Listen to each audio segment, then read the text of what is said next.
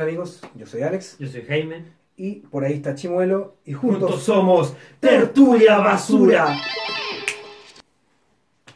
Alex, durante la semana pasada se produjo un incidente bastante grave en la Unión Europea. Sí, claro que es grave. Claro que es grave.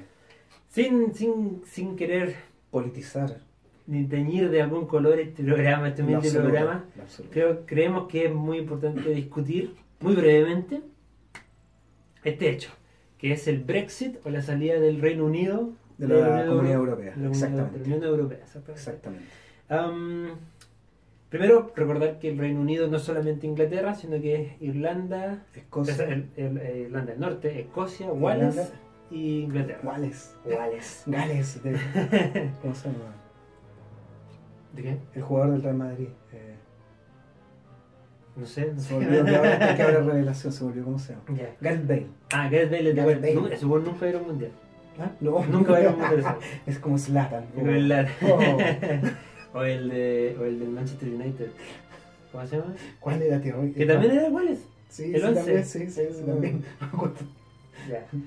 El tema es que eh, se hizo un plebiscito en Inglaterra, dijeron, o sea, perdón, en el Reino Unido, dijeron que, que a esta altura Reino Unido ya es como un nombre más sarcástico. Sí. Dijeron, oye, ¿sabes qué? ¿Nos quedamos o nos vamos de la Unión Europea? Exacto.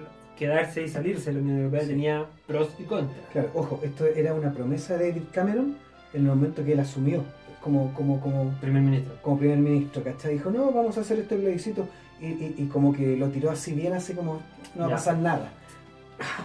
Claro, el, el plebiscito fue mm, igual muy promovido por el lado más ultraconservador, de, o sea, porque en Inglaterra igual tenía conservadores y ultraconservadores, Sí, no, no tenía como una, un Sí. área más, más liberal. Sí, el white trash eh, conservador viene de allá originalmente. ¿Quién, quién colonizó los gringos? exactamente. Entonces, ah, dijeron ya, sé que podemos salirnos, nos podemos quedar, decían ustedes, Sí. y eh, por muy poco margen la Sí. gente decidió salirse. ¿ya? votó solamente el 75% del pueblo británico, de la gente que podía votar. Ya las encuestas decían que no había de qué preocuparse, que el Reino Unido se iba a quedar en la Unión Europea. ¿ya? Pero mucha gente no fue a votar, muchos jóvenes no fueron a Sí, votar. que están Muchos- sumamente arrepentidos y están llamando Ya. plebiscito y ahora Sí, sí, que sí, no, no va a pasar. que ahora, que ahora ya vieron el escenario. Sí, ahora, eh, igual, eh, el, el gobierno británico no está obligado legalmente a hacerle caso al plebiscito. Ya. ¿cachai? Pero creo que no hacer caso de un proceso que fue correctamente democrático, Por supuesto, una consulta ciudadana. Creo que mandaría una señal mucho más equivocada que, eh, que, ¿cómo se llama? que des- des- desestimar el Por resultado. supuesto, independiente que hicieran un nuevo plebiscito y salieran a favor de que, eh, de que se quedara en la Comunidad Europea, que Lo más probable- en mi visión particular, ¿cachai? Sería lo, lo- Lo más lo conveniente. Sí, lo más conveniente para todas las partes. Sí. Incluyendo todo el Reino Unido restante. Exactamente. No, y bueno, el, el hecho de que se hubieran salido dejó la cagada económicamente, Sí. toda la, la libra se fue a la cresta. Sí. Eh, Alexis Sánchez en dos días perdió como 50 millones de pesos. Eh, es cosa del tiro. Nosotros votamos por quedarnos, así que queremos independizarnos. Lo que yo quiero que destacar es que la gente del Partido Ultra Radical que estaba pidiendo la salida o que estaba moviendo todo este, Mm.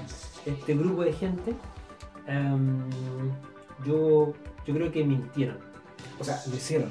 Está, está comprobado que lo hicieron. Los Entonces, números. ha- había, había, un, había un bus en particular que era de, de este grupo del UKIP, eh, Partido Independiente del Reino Unido, ah, que se andaba vaciando y que decía por el lado, Inglaterra manda 350 millones de libras semanales a la Unión Europea. Sí. Gastemos eso mejor en nuestro sistema de salud. Sí, pues, y era cuánto, cuánto colocábamos y cuánto nos devolvían. Hay un Claro, y retorno- se supone que no, el Claro. retorno era. Sí, el tema es que Eso, o sea, ese es un número falso. Es un, uno, es un número falso. No son 350 millones, deben ser más o menos entre que te da y dimes y Claro. diretes, 190 millones de libras. Claro. Que es un, que es un valor igual. Y versus, el, el- y versus el que, lo que yo eh, ganaba con esto. Exactamente. es- Es, ser un- mayor. es un súper eh, coherente el valor. Sí, por supuesto. ya, por todos los beneficios que ganó. O sea, Pero ganó el, ganó el salirse de la Unión el Europea. Brexit. el Brexit, le preguntan al otro día a Nigel Farage, que es uno de los líderes de este, de este partido político, le preguntan, oiga, esa promesa que usted hicieron de los 350 millones de libras, ¿van a poder cumplir? Y el loco dice, eh, no. The 350 million pounds a week we send to the EU, which we will no longer send to the EU, Can you guarantee that's going to go to the NHS? No, I can't, and I, and I would never have made that claim. That was one of the mistakes I think that, that the Leave campaign made. No, no la va a poder cumplir y de hecho eso creo que fue un error de la, de la campaña política y desdiciéndose de una manera impresionante. claro. Cabe mencionar que en este contexto, eh, los que votaron a favor de quedar, mantenerse en la Unión Europea eh, fue mayormente gente joven. joven. Claro, están, los rangos. eh, como decía bien Jaime, los que mayormente fueron influenciados fue la clase conservadora y aquellos que vieron, como se dice, amenazados su puesto de trabajo. Exacto. Así que fueron también clases que tampoco no eran las más altas, las, las más ilustradas, a las que este, este discurso que tú dices y estos números mentirosos. Sí, atemorizaron. Exacto, Entonces la gente votó por miedo. exactamente. Qué Sí. bueno, qué bueno. ¿cachai? Votó Oh, yo tengo to- toda una teoría con la selección chilena, con los cabros, ¿cachai? La mitad. Pero eso es lo que quiero, que, que, que quede súper claro que la gente votó mal informada, Mm, votó engañada claro. ¿sí? y votó en base a la ignorancia y en base al miedo. Hay un programa que da HBO, que es de, de un humorista que se llama John Oliver. John Oliver es un gallo muy chistoso, es el típico británico que ve flaco, de lentes, narigón, con dientes chuecos. Él trabajaba en, en el Daily Show con Jon Stewart, trabajó también en Community, era el profe de psicología, ¿viste? muy buen, muy, un tipo muy gracioso. Los humoristas en Estados Unidos están haciendo análisis político ahora. Y es Y una ya, tendencia. y ya en el barómetro. Y es bastante bueno, súper es súper serio, pero muerto de la risa porque lo tiran chistes, chistes, Sí. chistes, chistes. Entonces, él hizo una nota el domingo previo a la votación. Y él presentaba todos los, to- todos los antecedentes de manera súper franca. Si nos salimos, ganamos esto. Y si, y- y si nos salimos, perdemos todo, todo esto. Entonces, él llegaba a la conclusión de que lo que más convenía para el pueblo Era quedarse. Por favor, no lo hagan, vayan a votar, voten por quedarse, etcétera, etcétera. Ese programa se da los lunes en Inglaterra, en el Reino Unido. ¿Cachai? No, que la votación fue el jueves, ¿cachai? Entonces la gente podría haber visto ese... Ah, pero pensé que el otro lunes. No, no, Ya, no, el lunes, Estaba el todo lunes, hecho para que el lunes. Exactamente, que la gente lo viera y votara. No lo dieron. La compañía de cable lo censuró, Oh, qué mal. ¿cachai? Qué mal. Entonces, Y había mucha propaganda, por ejemplo, el, el viejito que, ¿cachai? Por ahí va mi teoría también con respecto a una mirada joven con respecto al futuro. Eh, el viejito este como noventa y tantos años que le deja el voto o, la- o el- o el poder a su hija, a su nieto para que vaya a votar, eh, para salirse, para, para el- apoyar el Brexit, porque para seguir luchando por, por la patria. ¿cachai? Hacer, hacer a Gran Bretaña grande de nuevo. Sacar a todos los. a Inglaterra para los ingleses. Sí, hostilidad, eh, Exactamente. en Entonces- el fondo el, tema con los inmigrantes era El, el- Sí. Había una frase muy buena que no, no- no- no recuerdo quién era, pero era. que creo que era muy esclarecedora. El pasado votó contra el futuro. Sí, qué bueno. Es súper asertivo. Entonces, la gente votó en la ignorancia, en el miedo, engañados y con eh, una- un acceso restringido a la información. Exacto. ¿cachai?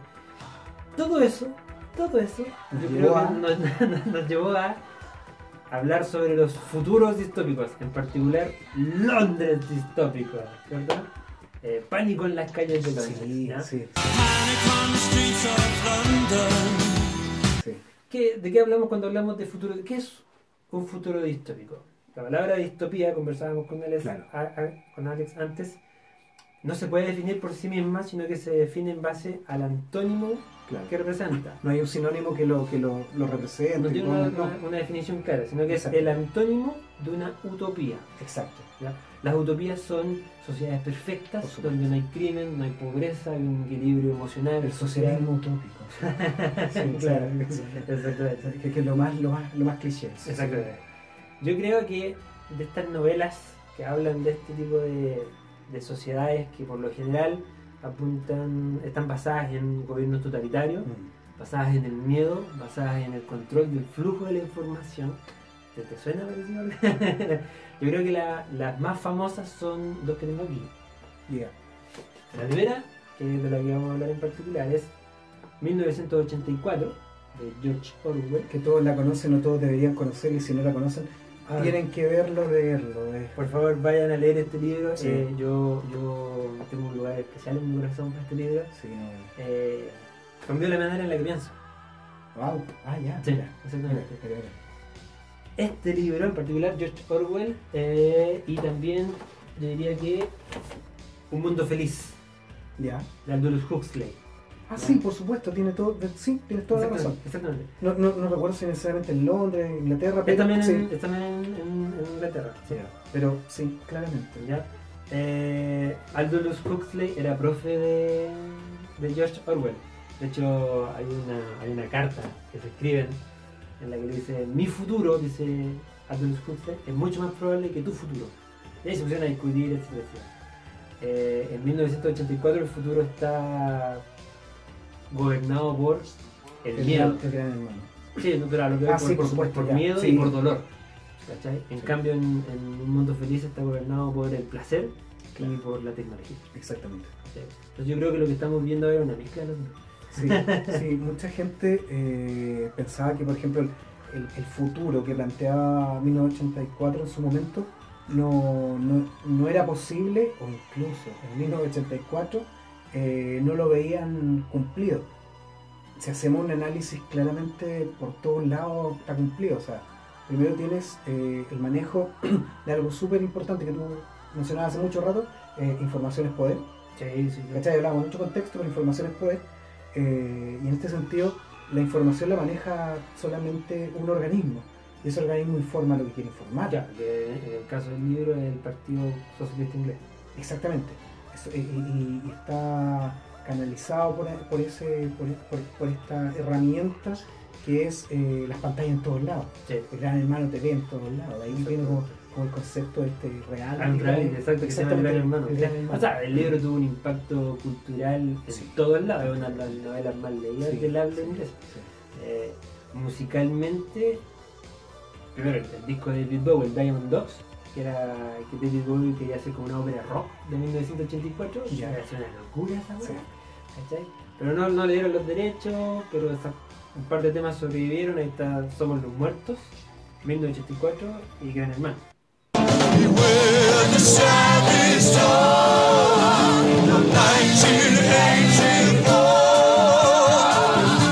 ¿Cachai? Que sube un disco, eh, puta, Rage Against the Machine, Sí, eh. Testify, Sí. ¿cachai? Eh, ahí menciona un- un- uno de los lemas del libro.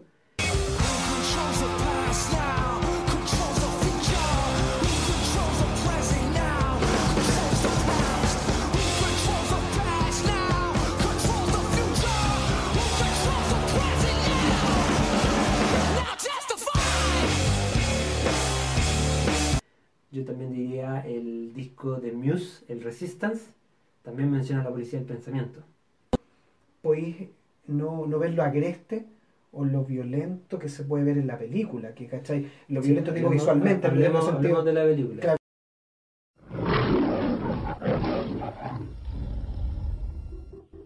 As we all know, the biological and social stimulation of the family leads to private reflection outside party needs.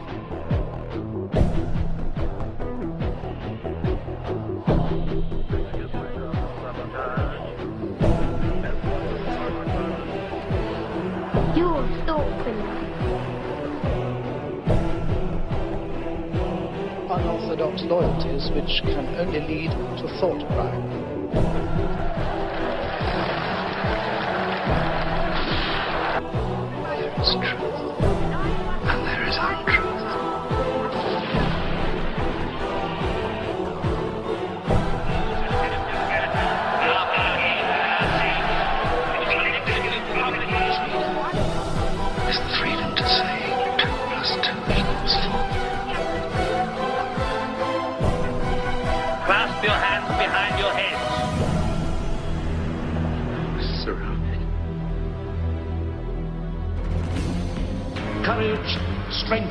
priests are sacrificed.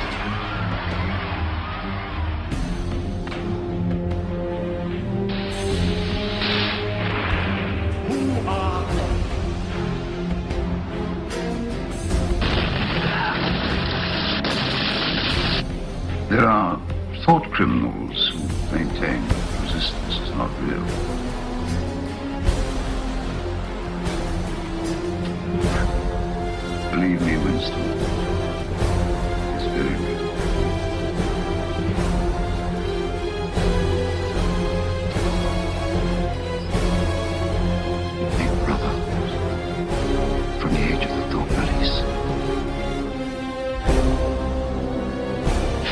30 to 40 group, take your places, please.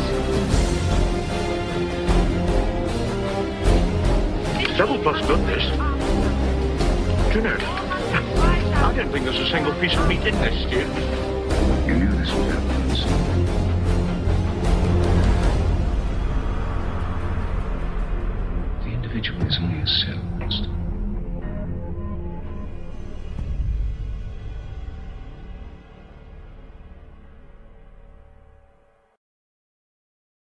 Yo te digo, lo visual- cuando hablo de violencia, yo, eh, lo visual es eh, lo, lo pobre, eh, porque tú sientes el hambre que siente la gente, Sí. tú sientes eh, la, la sed que siente la gente, tú sientes la desolación y, y la desesperanza. Pero que yo creo la que ese es un punto interesante porque ya, primero los datos técnicos. 1984, Sí. película de 1984. o sea, porque era, era como, Ya. estamos en 1984. ¿Qué película deberíamos hacer? E hicieron en 1984. Esto va a ser un hit. O sea, es que había una película del 56 sobre la novela que se escribió en 1948. Mm. ¿Cachai? Que es en blanco y negro y que no está buena. ¿Ya? Pero esta película que se hizo en 1984, que no sé, no pasó lo mismo con 2001, por ejemplo. No hicieron la película de en el 2001. No. Porque ya Kubrick, o sea, ¿qué podía hacer? Hay, hay una Vamos a hacer una película que de Kubrick. Mejor no. Eh, también está 2010, tampoco le hicieron en el No, 2010. no. Creo que hay una 2012. Oh, sí, está 2012 que es malísima. que porfa, no la vean. Pero esta película es de Michael Radford. Él dirigió El Cartero, la, la de Neruda, Ah, ya, mira. no. Y El Mercader de Venecia. Ah, ya. ¿Cachai? Qué bueno. Entonces, tengo un- eh, igual esta película era como súper distinta a las otras películas que había hecho. Sí. ¿ya? Y eh, ahí yo no estoy tan de acuerdo con lo que decís tú, que se siente el hambre que siente la gente, se siente la sed que siente la gente. Si bien nosotros vemos eso, porque está en un Londres que, que está como absorbido por un conglomerado que es Oceanía, que está en constante guerra con otros dos grandes conglomerados que se reparten en el resto del mundo. Que todo esto lo sabemos a, a través de la información, así que. Exactamente. exactamente. Eh, Y estamos permanentemente en guerra. exacto, eso es un tema, el miedo. Sí. Siempre estamos en guerra, siempre estamos en guerra contra alguien. Sí. Ah, pero los personajes no sienten hambre. ¿Por qué? Porque los medios manipulan la información Ah, en el sentido de Por que hay un ministerio de la abundancia. ¿cachai? Y ese ministerio de la abundancia lo que se preocupa, se preocupa es de repartir eh, víveres y etcétera, Mm. etcétera, de cosas. Pero es- cada semana que pasa les van cortando las raciones. Sí, La sí, gente eh, come cada vez menos. Sí, eh, sí, perfectamente, porque además los ves a todos eh, con la típica imagen de, de, de los, de los campos de concentración nazi, Sí, exactamente. muy exactamente. flacos, con la ropa muy, muy, muy, muy amplia, Exactamente, pero ellos no como son- esto. pero ellos son como eh, ellos creen que son lo máximo, la máxima nación, que están súper bien, que están súper bien Sí. alimentados, que están súper bien gobernados. Eso, eso es casi religioso, el, Exactamente. el concepto del espíritu. ¿Por qué? Porque la gente cree eso cuando ve efectivamente que su ciudad está en ruinas. O sea, John Hurt Yo lo veo. está, está, está protagonizada, protagonizada por el grandioso Sí, John Hurt, sí, que favor. que- que está, claro. John Hurt, John Hurt está en todo. Sí, sí, Está en o sea, no tiene mucho sentido empezar a nombrar todas las películas en las que está, en la estado, pero No, usted pongan en Google John Hurt, filmografía. Pues es impresionante, es No, impresionante. participación en un millón de cosas. Es uno de los grandes actores de esta vida, weón. Bueno, tú ves caminando a su personaje, Winston. ¿eh? hacia su trabajo, ¿cachai? Y tú ves que está caminando en ruinas, Mm. Está todo destruido. Sí, todo destruido. Pero ellos creen que son un tremendo país, que lo están pasando la raja. una, una gran nación. Es como la canción de los prisioneros, lo estamos pasando muy bien, Sí, ¿cachai? Lo estamos pasando muy bien. Engordamos bastante. Esto es magnífico.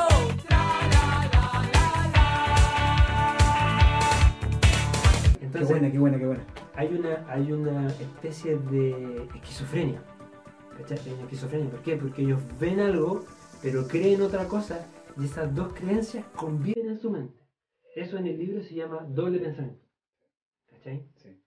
Por ejemplo, un, un- un ejemplo muy básico es la, la ignorancia es fortaleza, que es uno de los, de los lemas del, del Partido Socialista Inglés, el INSOC, en el libro. ¿Cachai? Am, ¿Por qué la ignorancia sería fortaleza por qué la gente lo cree? ¿Por qué? Porque simplemente tenés que hacerle caso a tus líderes, porque tus líderes saben lo que es bueno para ti. Exacto. ¿Cachai? Y tú nunca tienes que cuestionar nada. Claro. Y la gente cree eso en el libro, por lo tanto le hace caso a sus líderes, que es básicamente lo que pasó en el Brexit. Sí, por supuesto. Por. Mucha gente ignorante, ignorante por distintos motivos, quizás incluso por elección. Le hizo caso a sus líderes y dejaron de cagar. Sí. ¿cachai? O sea, lo, lo vemos en distintas etapas de la historia, pero volviendo al, al concepto de Brexit y de Londres, eh, claro, el- lo que nos muestran, eh, el marketing político, ¿cachai? Es totalmente distinto a lo, a lo- que yo... Exacto. Sí, Exactamente. Lo que tú me decías, lo que tú me decías, ¿cachai? Onda, ellos no sienten hambre, porque a ellos le están diciendo que hay una... que ellos no tienen hambre. Hay, es más, hay abundancia. Hay abundancia, exactamente, exactamente. Entonces, claro, y se, se, se inflan las cifras, Mm, las cifras buenas, las cifras malas, se manipulan, etc. El mismo Winston trabaja en el Ministerio de la Verdad. Exacto. Uh, sí, verdad. De la verdad. Claro. Porque él trabaja manipulando libros de historia. Claro, y va cortando y va pegando según cómo quiere, a él le indican que tiene que ir historia. Los, eh, cómo acomodan la historia a los beneficios del partido, lo que más le conviene al partido. Lo que- claro. Entonces, cuando hay una persona que se transformó en una especie de pensador radical, no dicen que lo mataron, sino que se transformó en una no persona. De hecho, hay una serie de diccionarios nuevos que están saliendo constantemente en el libro. Ahí, ahí, ¿cachai? Viene, ahí viene un concepto que viene desde, eh, en la sociología, desde fue una discusión que- larguísima, eh, la construcción del lenguaje. Ah, El metalenguaje este. exactamente. el metalenguaje. Y es eh, una, una frase, nuevamente de mi mujer, eh, que el lenguaje construye realidad. Y yo recordé hace muy poco cuando apareció un tuit tuyo pidiendo disculpas, un tuit que yo había visto, y lo había retuiteado por ahí, pero tú lo hiciste como súper, fuiste súper elocuente al indicar pedir disculpas por un término, un concepto que utilizaste Sí, el término- partido de Chile-México. Exacto, porque el, el tweet que era de, de una, de una niña, una mujer, decía, son bien ahueonados ustedes por comparar la palabra violación con victoria. Exacto. Yo, yo dije, sí, tenéis razón, yo soy súper ahueonado, no de Sí, sí. Y, y ahí tenéis un, una- un reflejo de cómo el lenguaje eh, te va, a medida que tú lo vas cambiando, o vas, eh, por ejemplo, para utilizar violación con un sentido eh, positivo, no hay cómo. No hay cómo. No hay no manera. Pero sí, ah, pero si yo quise decir esta otra cosa, no, no lo hagáis. no lo hay. Exactamente, exactamente. Entonces, y, y Winston trabaja en el Ministerio de la Verdad. Exactamente, él trabaja en el Ministerio de la Verdad, él, él- él adultera los libros. Ah, y en este en este mundo tan, tan gris, tan desolado, ¿cachai? donde yo creo que la, la desolación exterior es la misma desolación interior, Oh, sí, De todos los buena personajes. esa, muy buena esa. ese paralelismo Sí, es súper- sí, es claro. Eh, en este mundo donde puta no hay casi no hay razones para vivir. ¿Cachai? Todos los personajes que aparecen son, son engranajes de una gran máquina. Sí, pues el concepto de desesperanza. de- Exactamente. Aparece en la vida de Winston, la vida de John Hart, del personaje de John Hart, eh, Julia, Julia, ¿cachai? Que es una niña, o sea, es más joven que el personaje de él, eh, y ella, él se fija que ella lo queda mirando, ¿sí? pero con una mirada no, no coqueta, sino que como que lo, lo mira así como que lo está cachando, y él cree, él cree que lo pillaron. ¿Lo pillaron en qué? Porque el él- doble pensar. Sí, no, lo que pasa es que él, él en, una, en una tienda como de antigüedades que está donde vive la prole, Claro. compra un, un diario. Y el diario está en blanco. Eso le llama mucho la atención. Y él, de manera casi inconsciente, empieza a escribir en su diario. Y ese solamente hecho eh, lo empieza a liberar. Y él empieza a escribir lo que de verdad piensa en el diario. ¿Ok? Empieza a escribir de que el gran hermano es malo, de que el partido es malo, etcétera, de cómo se maneja la información. Exactamente. Entonces, él cree que esta chiquilla lo pilló. ¿ya? Y no se da cuenta que la chiquilla en realidad está enamorada de él. Hay, un, hay, un- hay una escena, vamos a poner la escena. Sí. Vamos a ver la escena.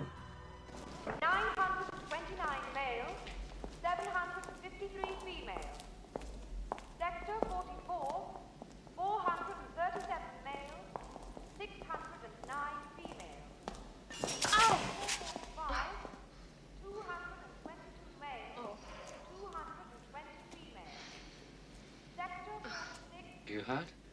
Oh, it's nothing. It's my arm. I'll be all right in a second. Brother, could you?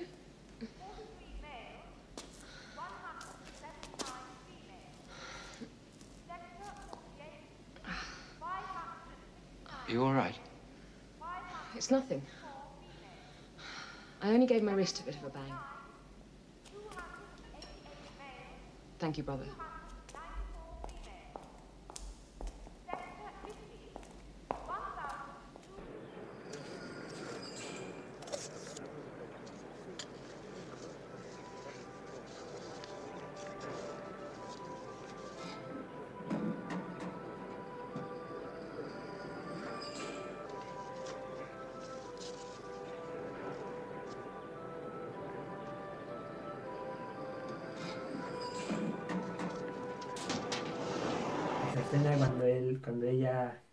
Se cae y él la ayuda a levantarse y él le entrega un papel. Sí, así, Así, pero muy escondido. muy, tra- muy y él abre el papel y el papel dice, dice simplemente te amo.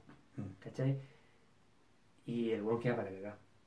Ahí su, su mundo colapsa y ellos efectivamente desarrollan una, una relación.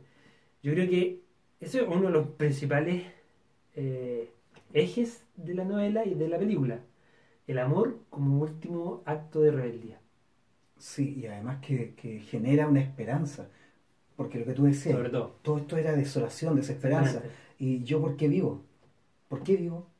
El ¿Cachai? amor. Claro, toda esta información que me llega acá, que somos una nación exitosa, que hay abundancia de alimentación, donde está, eh, no, sabes que no la quiero. Mm, Pero llega el amor. pero ya la- Y ahí es otro es- es un mundo donde el amor es, eh, es ¿cómo se llama? Censurado. Sí, sí. O sea, se- ha- hay familias. por supuesto, pero, pero es que el amor puede llevarte a decisiones irracionales. Exactamente. Exactamente, exactamente. Yo el otro día discutía con una persona eh, si es que efectivamente todas nuestras decisiones pueden ser racionales. Yo soy una persona súper racional, yo soy súper cuadrado. ¿cachai? Ah, y esta persona me reclamaba. Pero es que tú eres un robot, eres un robot. Y dije, sí, ya, de acuerdo, soy bien, bien, bien cuadrado para mis Ya. cosas. Como, como el de perdido en el espacio o como No. vender. Más como vender. Em, y en realidad yo, yo, yo, yo involucro poco a mis emociones en mis decisiones. Que ese es el error de Descartes, que comen- comentábamos, comentábamos el otro día. Mm, Eh, creer que todas las decisiones pueden ser racionales. No sí, es así. sí, no es así. No es así. ¿cachai? El libro, como les decíamos, es sin duda alguna eh, puta, una, obra cumbre de la Sí, literatura eh, eh, británica. George Orwell es británico. Él lo escribió el libro más que nada como una crítica al estalinismo. Tal cual. En un, en un momento determinado en que, en que se supone que los soviéticos habían ayudado mucho para poder Ah, liberar sí, a, la gente, a Europa la, de la gente creía que, que el socialismo es lo más. Claro, claro. Y no sabían nada de lo que estaba haciendo Stalin en el no, otro lado. Stalin se había arrancado con los tarros en, en, en el... Hay una crítica al... A, a la culta, a la culta, al culto a la personalidad, que es el culto a la personalidad, ¿cachai? Ah, Es- y eso es, e, eso es el- el- el- en la crítica que, que, que en las, en la actualmente funciona mucho. Tú tenés que Donald Trump, en el Sí. fondo, concentra en él todo, todo su magnetismo y, y su discurso Sí. es porque tú no ves que el tipo pro- proponga algo que sea... No, es como yo los voy a llevar a la victoria. Exactamente, ese es el punto. Mm. Y esa era la, es la gran crítica de, de- de esto, ¿cachai? ¿Cómo concentramos todo allá, ¿cachai? Cómo, este- cómo este personaje, el gran hermano, Mm. cómo él es, eh, reúne todas las características buenas de los seres humanos y es, es básicamente el salvador de la humanidad. Sí, por supuesto. Hay, hay, un, hay un tema de, de un grupo que se llama Living Color, increíble, The Cult of Personality.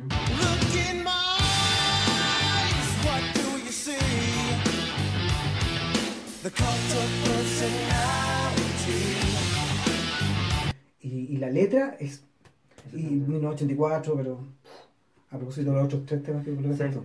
El, yo creo que George Orwell, 1984, junto con el otro libro que también a mí me gusta, ha escrito un montón de libros, pero a mí Ah, sí. este me gusta también, eh, La Granja de Animales, ¿cachai?